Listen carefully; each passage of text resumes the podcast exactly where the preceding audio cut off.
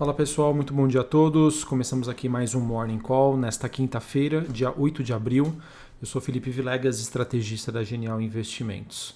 Bom, pessoal, nesta quinta-feira a gente acaba tendo um dia de poucas novidades relevantes no cenário internacional, onde as bolsas globais neste momento continuam com a sua trajetória de alta. É, então nós temos bolsas europeias e futuros de ações dos Estados Unidos subindo.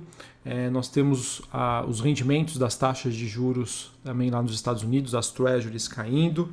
E esse movimento acaba sendo impulsionado aí pelo sentimento do investidor de compromisso do Fed, o Banco Central Americano, é, na manutenção da sua política de apoio à economia.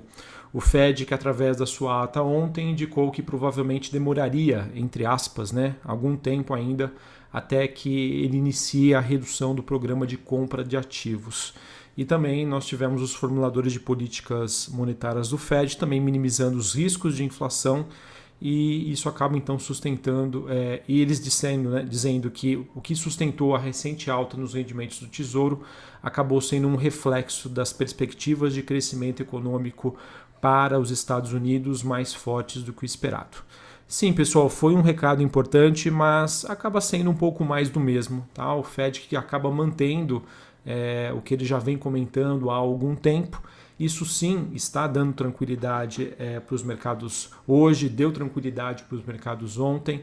E mais um ponto que eu já chamei aqui a atenção de vocês e volto a reforçar é o fato de estarmos passando por um momento em que temos uma queda nos volumes diários de operações nas bolsas americanas e isso acontece com uma aproximação da temporada de resultados referentes ao primeiro trimestre de 2021 e também na expectativa da, do andamento das campanhas de vacinação por lá e, por consequência, da reabertura econômica do país. É, novamente, tem me incomodado um pouco é, essa questão de, da queda nos volumes, os mercados acomodados, até com uma visão agora um pouco mais, mais positiva, mais construtiva.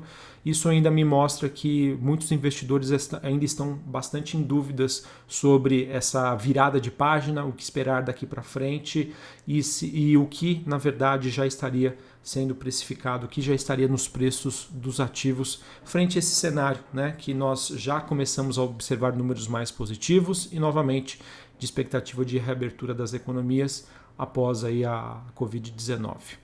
Uh, falando sobre outros ativos, a gente tem neste momento moedas pares do real apresentando leves ganhos eh, ante o dólar eh, e o petróleo caindo eh, depois de dados aí sobre o agravamento da, da pandemia em regiões importantes como por exemplo a, a Índia.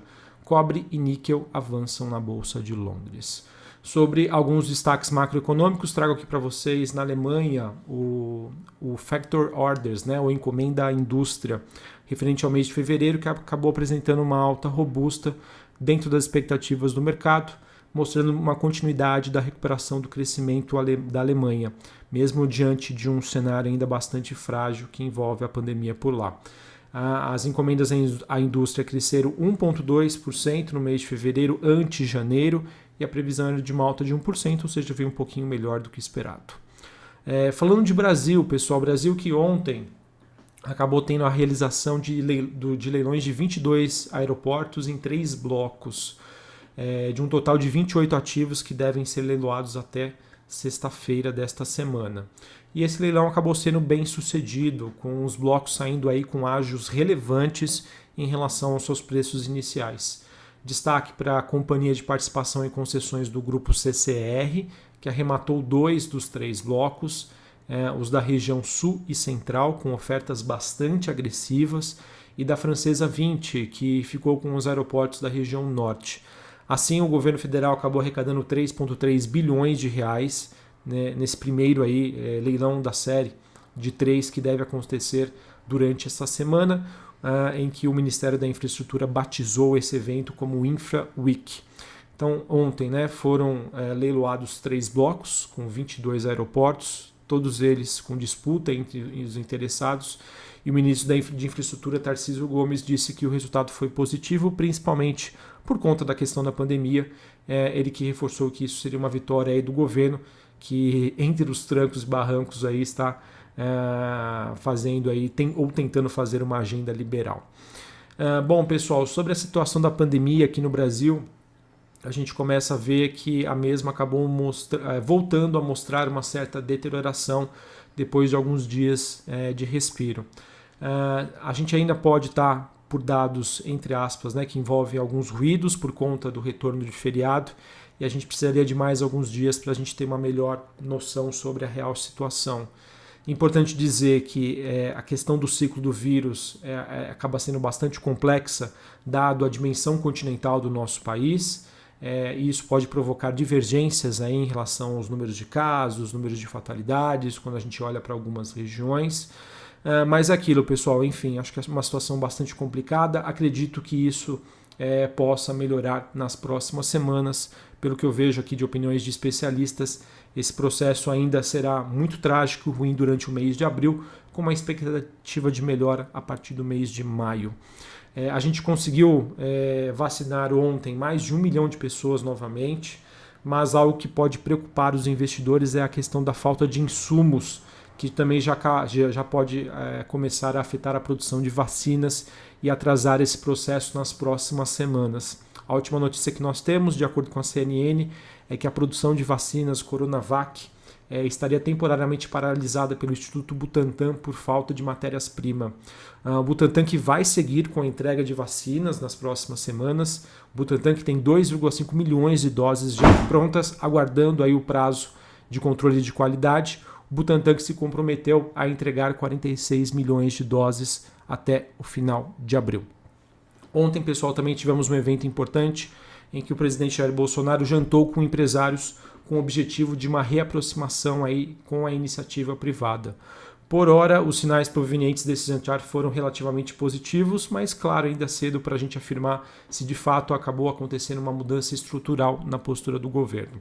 O ministro de Comunicações, eh, Fábio Faria, disse a empresários é, disse que os empresários apoiaram o presidente. Segundo ele, houve uma conversa bastante amistosa.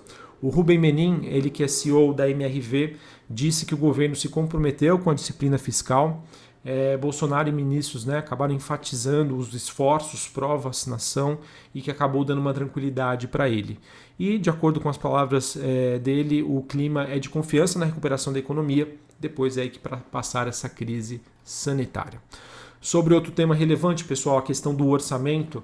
É, ainda não há soluções concretas para o mesmo, as negociações continuam, porém, um alerta que foi feito ontem pelo JPRO disse que Arthur Lira é, acredita que até hoje haverá uma solução em relação ao orçamento.